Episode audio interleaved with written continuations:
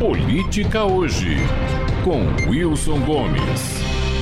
O governo Bolsonaro enfrenta o seu pior momento.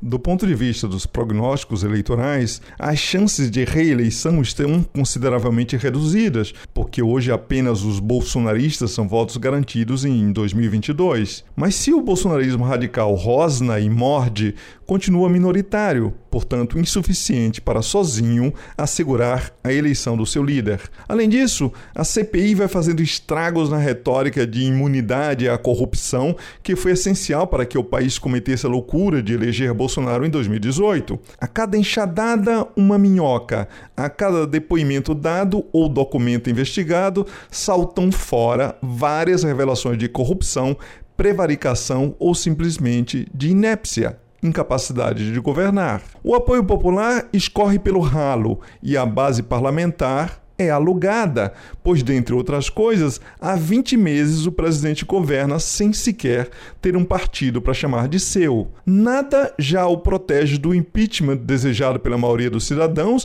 a não ser o pagamento pela proteção que lhe oferece o Progressistas, mediante cargos e verbas do orçamento que era público e virou secreto nas mãos de Arthur Lira. A continuar minguando a sua popularidade e acelerando-se a decomposição da sua imagem pública, tampouco poderá o presidente fazer as entregas das reformas pelas quais já lhe pagaram antecipadamente em apoio financeiro e voto os seus credores das assim chamadas classes empresariais. Assim, quanto mais sangra Bolsonaro, mais altas serão as taxas cobradas pelos partidos partidos que lhe vendem proteção e promessas. É nesse quadro que se deve entender o avanço do Progressistas, ex-PP, na administração Bolsonaro, que esta semana teve um passo decisivo na entrega das chaves do executivo a Ciro Nogueira, o cacique do partido, a figura que mais perfeitamente sintetiza hoje no Brasil a velha política que o bolsonarismo jurou que despreza e que vomitava em cima.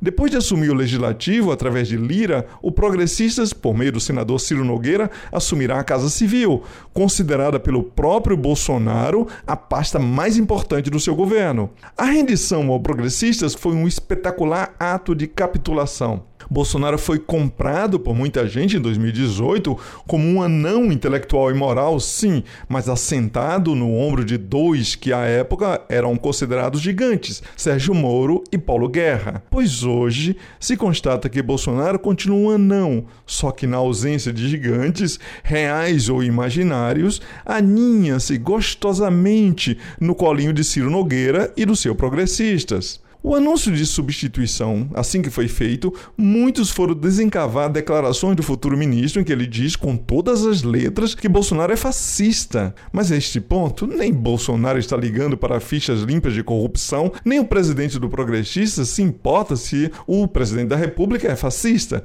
No que está certo, pois afinal, não é Ciro Nogueira que está entrando no governo, é o governo Bolsonaro que está sendo incorporado ao patrimônio do Progressista progressistas. Bolsonaro já nem se importa com as aparências. Quem tem fome não escolhe o pão. Ele sabe que passou do ponto em que era ainda possível retornar no processo de rendição. Na verdade, mudou completamente a atitude e a retórica e até cogita mudar-se para a casa do parceiro e assumir definitivamente a relação. É neste sentido que pode ser entendida a entrevista dada esta semana à Rádio Banda B de Curitiba, em que fala do Centrão agora em termos carinhosos e edificantes. Vai-se a retórica da nova política, do fim do toma lá da cá, do cargo que será atribuído exclusivamente com base em competência e outros ouros de tolos que, muito indignado antipolítica, comprou como metal precioso há dois anos e meio. Em seu lugar,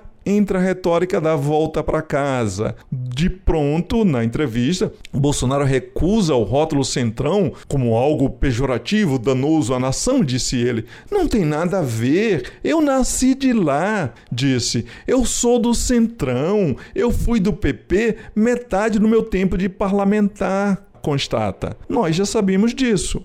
O bolsonarista não fascista que o escolheu para dar um basta na velha política e por um fim à corrupção é que possivelmente deve estar passando por um episódio de dissonância cognitiva. Em palavras simples, deve estar se sentindo o otário que realmente foi. Wilson Gomes, de Salvador, para a Rádio Metrópole.